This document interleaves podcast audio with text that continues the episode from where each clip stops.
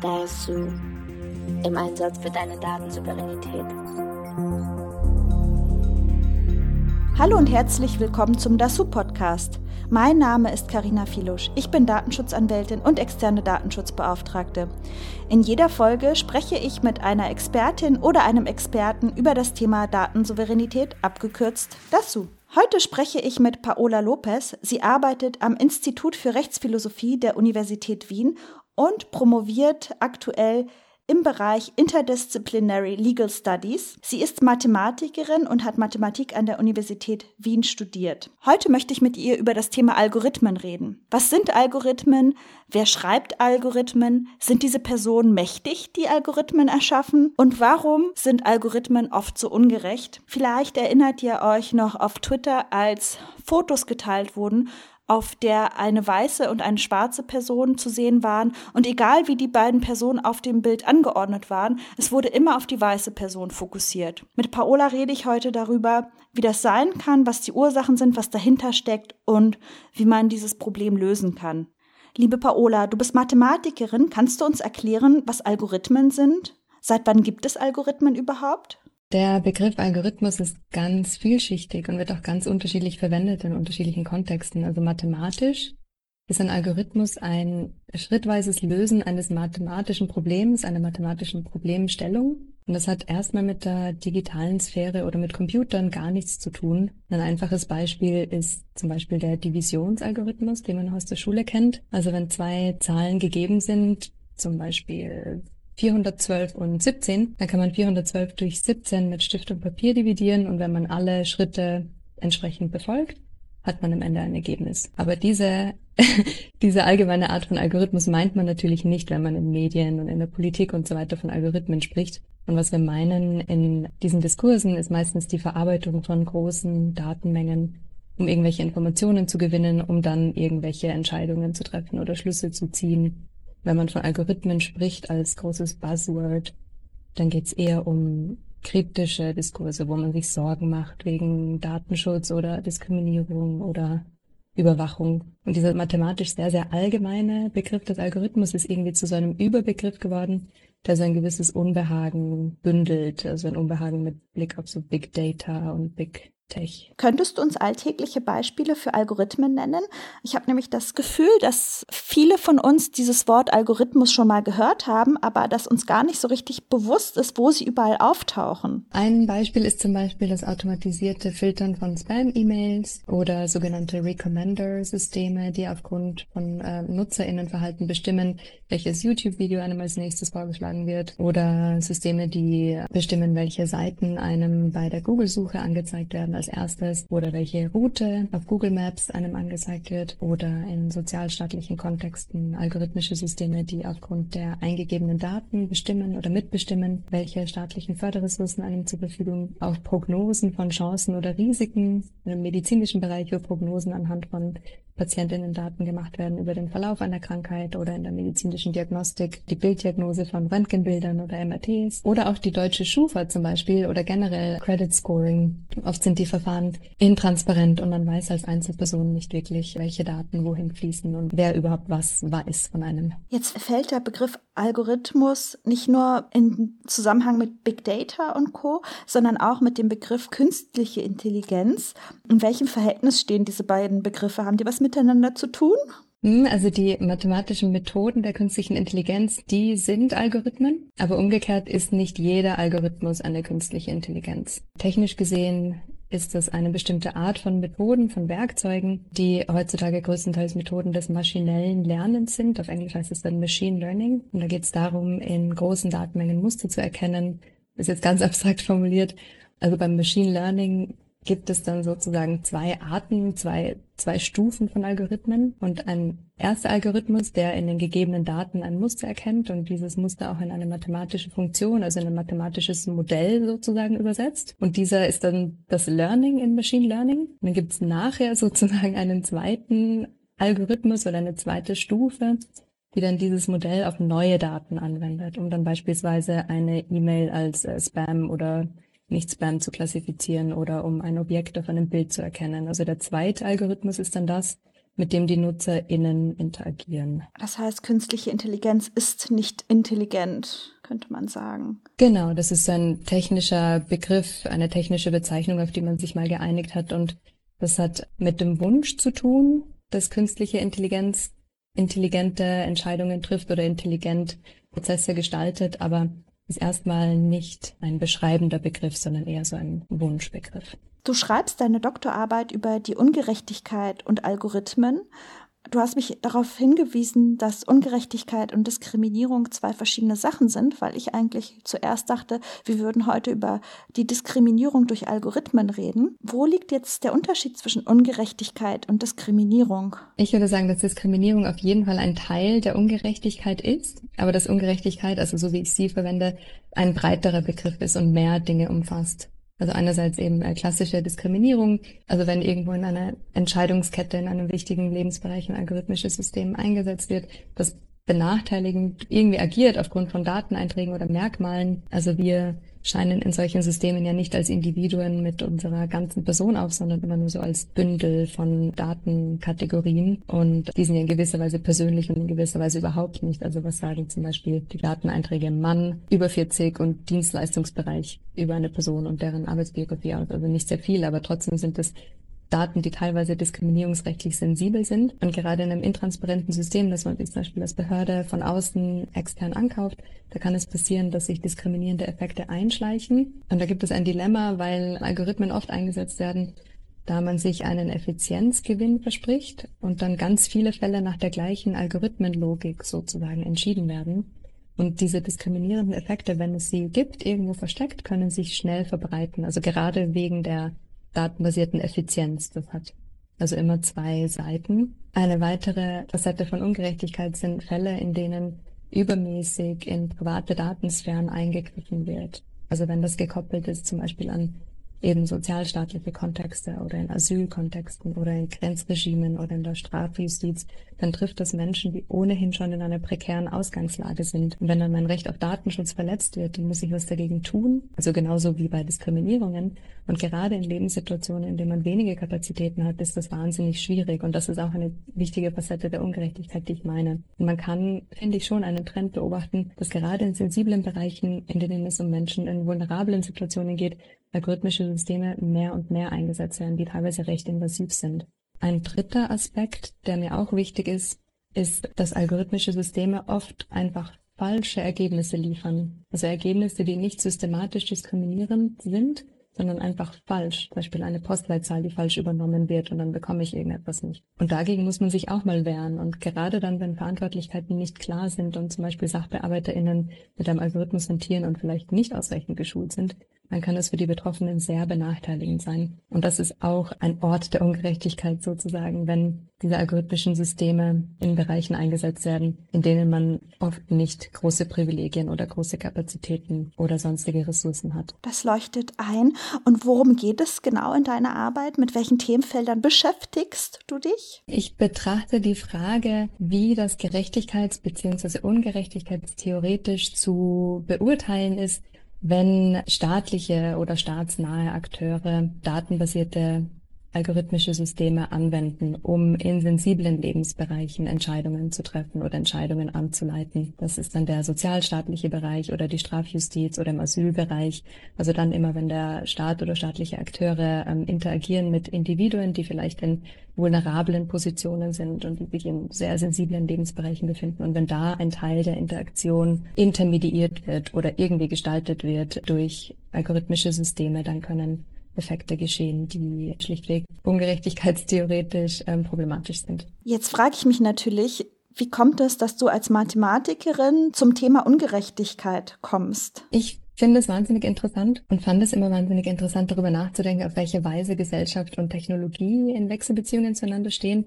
Also Gesellschaft ohne Technologie ist natürlich nicht vorstellbar derzeit und Technologien gibt es nur in einem bestimmten gesellschaftlichen Kontext. Also es ist ein gegenseitiges Beeinflussen, das ich spannend finde. Und dann irgendwann bin ich darauf gestoßen, dass meine geliebte Mathematik sozusagen auch zum Einsatz kommt in Kontexten, die ich für recht fragwürdig halte.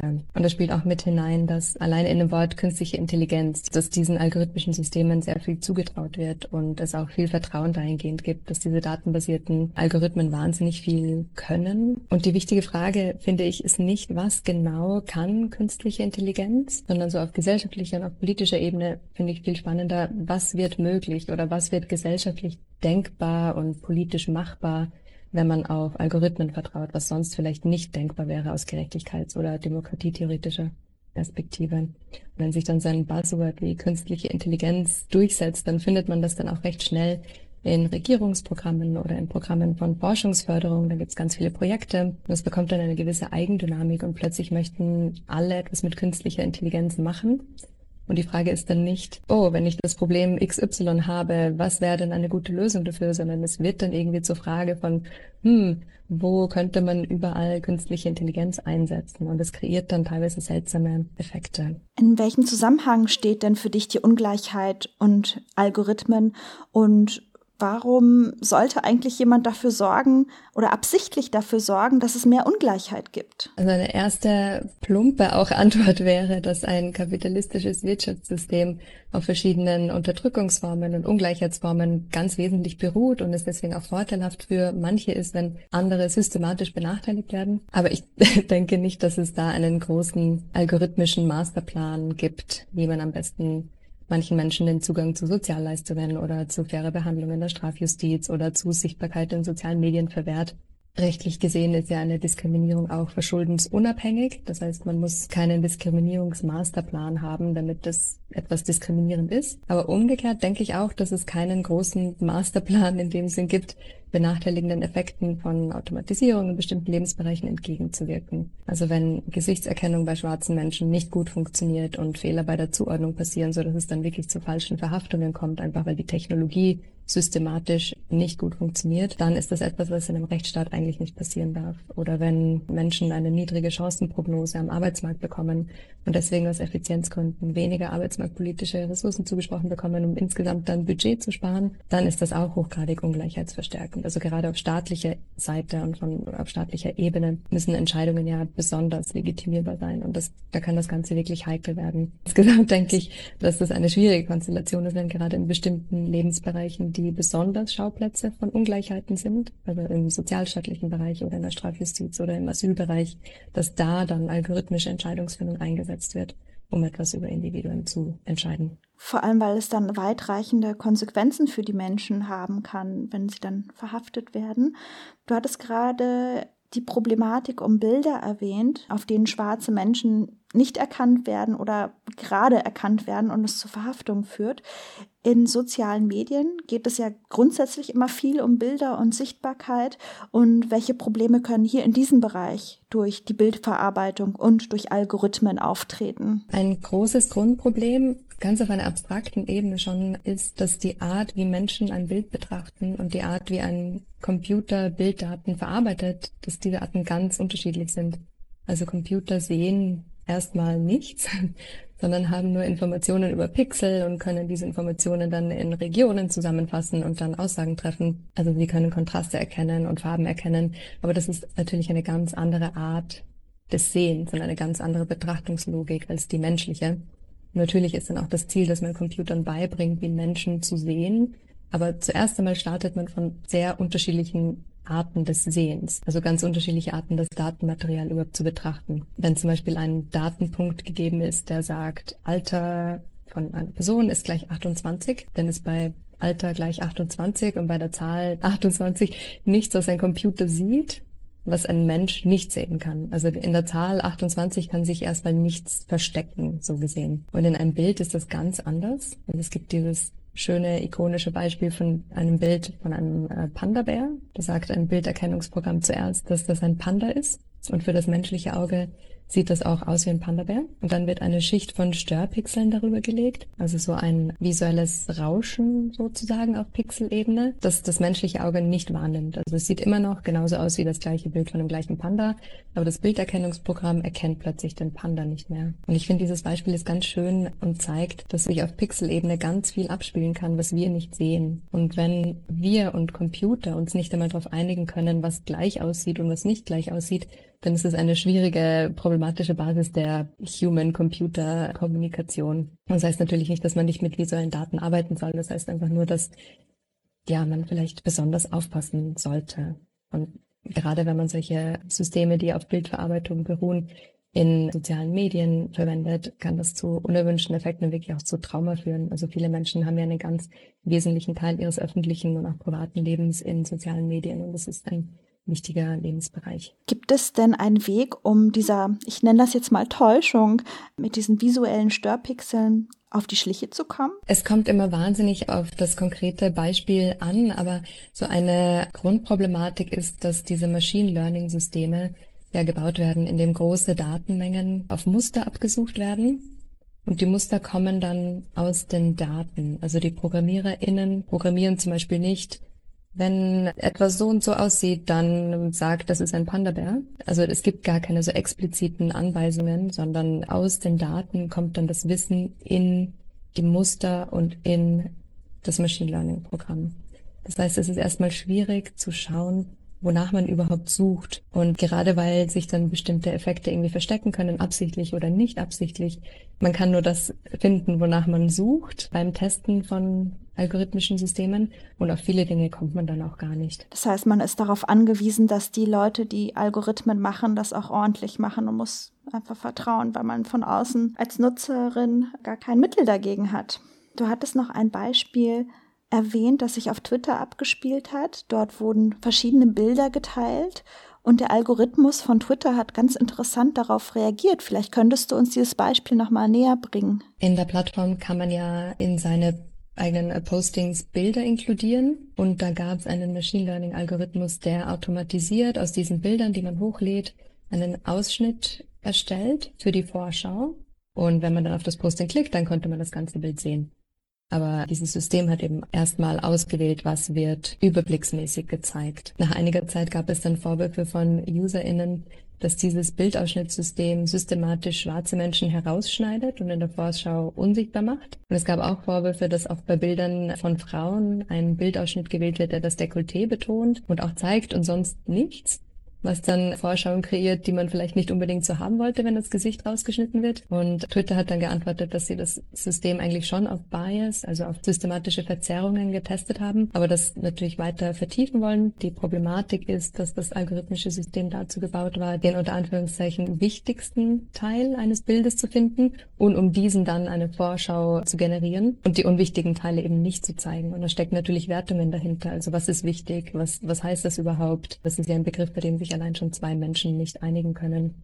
Und trainiert, also mit Daten versehen oder aus Daten ähm, gebaut, wurde das System mit Eye-Tracking-Daten. Das heißt, man hat Menschen Bilder gezeigt und gemessen, wo sie als erstes hinsehen und ein Datenset gesammelt und das war dann die Grundlage für das, was wichtig genannt wurde in einem Bild.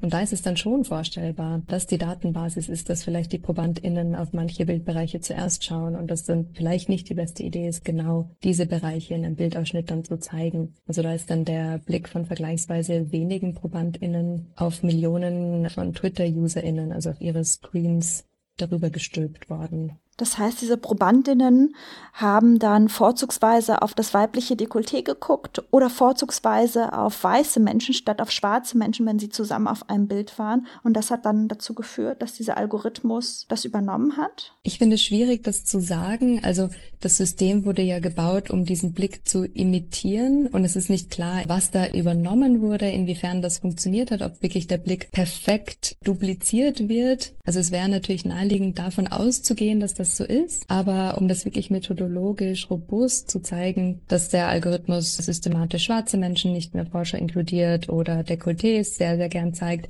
braucht man eine große Menge von Bildern, wo man das testen kann. Also zum Beispiel Bilder, in denen schwarze Menschen und nicht schwarze Menschen zu sehen sind. Und dann muss man schauen und statistisch evaluieren, wer in der Vorschau gezeigt wird und wer nicht.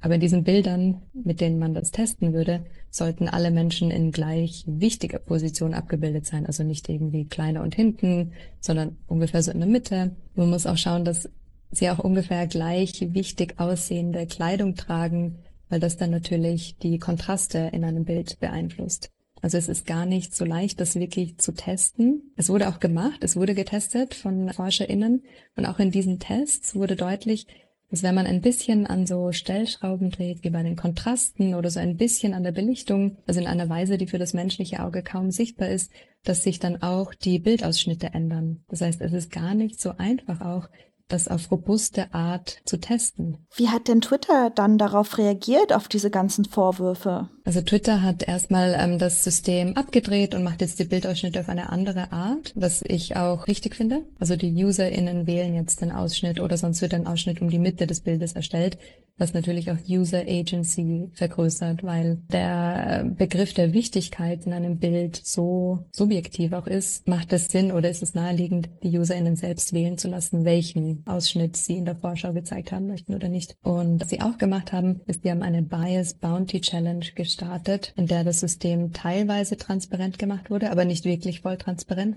kritisiert wurde, aber teilweise. Kannst du sagen, was eine Bias Bounty Challenge ist? Eine Bounty Challenge an sich aus der IT kommt eigentlich von einer Bug Bounty Challenge. Bug im Sinne von Fehler, Computerfehler. Und das ist eher ein Format, das man aus der IT-Security kennt, wo Firmen gewisse Teile von Systemen öffentlich machen und sogenannte Ethical Hackers, also ethische HackerInnen, dazu animieren, irgendwelche Sicherheitslücken zu finden. Und wenn die dann gefunden werden, dann kriegt man für die Sicherheitslücken, also für die gefundenen Bugs sozusagen ein Bounty, also ein Kopfgeld. Und dieses Format wurde von Twitter übernommen, um nicht nach Sicherheitslücken oder nach Fehlern zu suchen, sondern gezielt nach Bias. Das wurde zu seinem Spektakel ein bisschen. Und es wurden Leute dazu animiert, Bias zu finden und dafür gab es auch Preisgelder, also sozusagen das Kopfgeld von Bounty von einigen tausend Dollar. Jetzt werden Algorithmen von Menschen gemacht. Das würde doch bedeuten, dass wir eigentlich die Chance haben, dies zu ändern. Aber warum geschieht das nicht? Das geschieht bis zu einem gewissen Grad schon. Aber ja, auch wegen der Schwierigkeiten, auch wegen der technischen Schwierigkeiten, die ich angesprochen hatte, ist es manchmal nicht so einfach, überhaupt technisch festzustellen, wie genau ein System entscheidet und arbeitet. Was natürlich eher ein Argument gegen die Verwendung eines Systems ist, weil wenn man nicht genau sagen kann, was die Entscheidungslogik eines Systems ist, ist es schwer, dann als Institution oder als Firma dahinter zu stehen. Außerdem gibt es oft eine Interessensverteilung, die solchen Veränderungen dann entgegensteht. Also wenn man als staatliche Institution ein teures Digitalisierungsprojekt entwickelt oder als Firma und dann nachher feststellt, dass es für manche Menschen nicht gut funktioniert oder systematisch nicht gut funktioniert, oder dass es Effekte gibt, die benachteiligend sind, dann muss das erstmal geändert werden, was auch Ressourcen erfordert. Und gerade der Hype um künstliche Intelligenz, gerade auch im Zusammenhang mit Innovation, führt dann oft dazu, dass Dinge vielleicht recht schnell entwickelt werden und gebaut werden. Und im Endeffekt wünscht man sich eine Zauberlösung mit künstlicher Intelligenz, die ganz effizient ist und ganz viele Probleme löst. Und dann stellt man fest, dass es doch nicht so einfach ist. Also es gibt eben keine Zauberlösungen. Wer sind eigentlich die Menschen, die Algorithmen schreiben? Und mir scheint es so, als hätten die ganz schön viel Macht. Oder wie schätzt du das ein? Eine Sache, die die ganze Problematik bei den datenbasierten Methoden des Machine Learning noch schwieriger macht, ist, dass gerade das ein Bereich ist, in dem wahnsinnig viel sozusagen recycelt wird. Also man programmiert nicht irgendetwas von Null an, man erfindet nicht das Rad neu, sondern verwendet viele Architekturteile, also viele Algorithmus Teile sozusagen, die es schon gibt. Auch Daten, die verarbeitet werden, können natürlich auch schnell irgendwo hin transferiert werden, wenn es entsprechende Abkommen gibt. Und so können sich benachteiligende Effekte auch von Kontext zu Kontext übertragen, indem ein Stück von der Software oder von der Architektur sozusagen transferiert wird. Und das macht es auch weiter schwierig. Und es gibt immer wieder so Appelle, dass ProgrammiererInnen mehr über Ethik und so weiter lernen sollen im Studium. Und das stimmt sicherlich. Aber in meiner Wahrnehmung wird den einzelnen Leuten in den medialen Diskursen ein bisschen zu viel Macht zugeschrieben. Wenn man sich das von organisationaler Seite ansieht, dann ist ein Programmierer, eine Programmiererin immer ein Teil eines Ganzen, ein Teil einer Organisation, einer Softwarefirma, Und eine ganz andere Person entscheidet dann, dass ein Auftrag angenommen wird und dass jetzt ein Algorithmus für eine Behörde oder für was auch immer programmiert werden soll. Und dahinter stehen dann meistens wiederum politische Entscheidungen, also auf staatlicher Ebene zum Beispiel Innovationsagenten oder Minister, die sich mit Digitalisierungsprojekten besonders hervortun möchten. Und dann arbeiten in einer Softwarefirma auch verschiedene Leute zusammen und jeder macht seinen Teil. Auch unter Zeitdruck, wie immer in Arbeitskontexten. Auch die Daten kommen von irgendwo anders her und so weiter. Also das heißt natürlich nicht, dass ProgrammiererInnen keine Verantwortung für ihre Arbeit übernehmen sollen oder können. Es ist nur so, also angenommen, man bekommt als externe Firma den Auftrag, ein Prognosesystem zu bauen, das die Chancen von Erwerbsarbeitslosen im Arbeitsmarkt berechnen soll. Das ist ein Anwendungsfall äh, aus Österreich. Dann bekommt man auch die Daten mitgeliefert und man bekommt das Ziel mitgeliefert. Und wenn dann das Prognosesystem verwendet wird, um denen mit wenigen Chancen weniger Förderressourcen zuzusprechen, dann haben die ProgrammiererInnen erstmal nicht so viel damit zu tun. Also natürlich kann man die technische Umsetzung kritisieren, aber das ist dann zu kurz gegriffen. Es gibt ja immer so eine ganze Kette von Verantwortlichkeiten und von Entscheidungen, die nicht alle von den ProgrammiererInnen kommen. Hast du eine Lösung, wie man Algorithmen gerecht hinbekommen könnte? Bei dieser Frage gibt es, finde ich, zwei Ebenen. Und zuerst Zuerst muss man unterscheiden, ist der Anwendungskontext von einem algorithmischen System, gibt es da Ungerechtigkeiten oder nicht? Weil wenn es darum geht, Ressourcen zu verteilen und das auf eine Weise geschieht, die äh, zum Beispiel denen mit weniger Chancen weniger Ressourcen zuspricht, dann kann ein algorithmisches System an sich auch perfekt sein und wird trotzdem Ungleichheit befördern. Und wenn das so ist, dann geht es um den Anwendungskontext und um die Entscheidungslogik, die dahinter steht von einer Institution oder einer staatlichen Behörde. Und da kann man nicht viel ändern an algorithmischen Systemen, um dann das Resultat gerecht zu machen. Wenn es aber darum geht, dass äh, der Anwendungskontext prinzipiell in Ordnung ist und einfach das algorithmische System schlecht, dann kann man auf jeden Fall ein besseres bauen, wenn man das denn möchte. Wenn man das denn möchte, genau.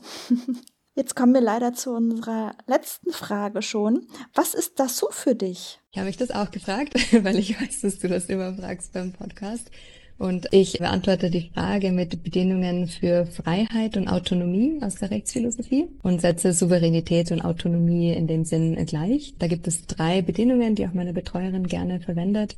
Und je nachdem, ob und wie diese drei Bedingungen von einer Gesellschaft erfüllt werden, kann ein Individuum mehr oder weniger autonom und dann in dem Fall datensouverän entscheiden. Zuerst müssen adäquate Möglichkeiten vorhanden sein, um Entscheidungen zu treffen. Also es muss verschiedene Möglichkeiten für mein Handeln geben und all diese Möglichkeiten müssen im Grunde okay sein. Also in unserem Datenkontext dann ist es eine okaye Option, nicht einem algorithmischen Entscheidungssystem unterworfen zu sein? Bleiben mir dann Dinge verwehrt? Kann ich am öffentlichen Leben teilnehmen? Kann ich mein Gesicht der Gesichtserkennung entziehen oder hängen überall Kameras und ich kann mich eigentlich nur dann entziehen, wenn ich eine Skimaske trage die ganze Zeit?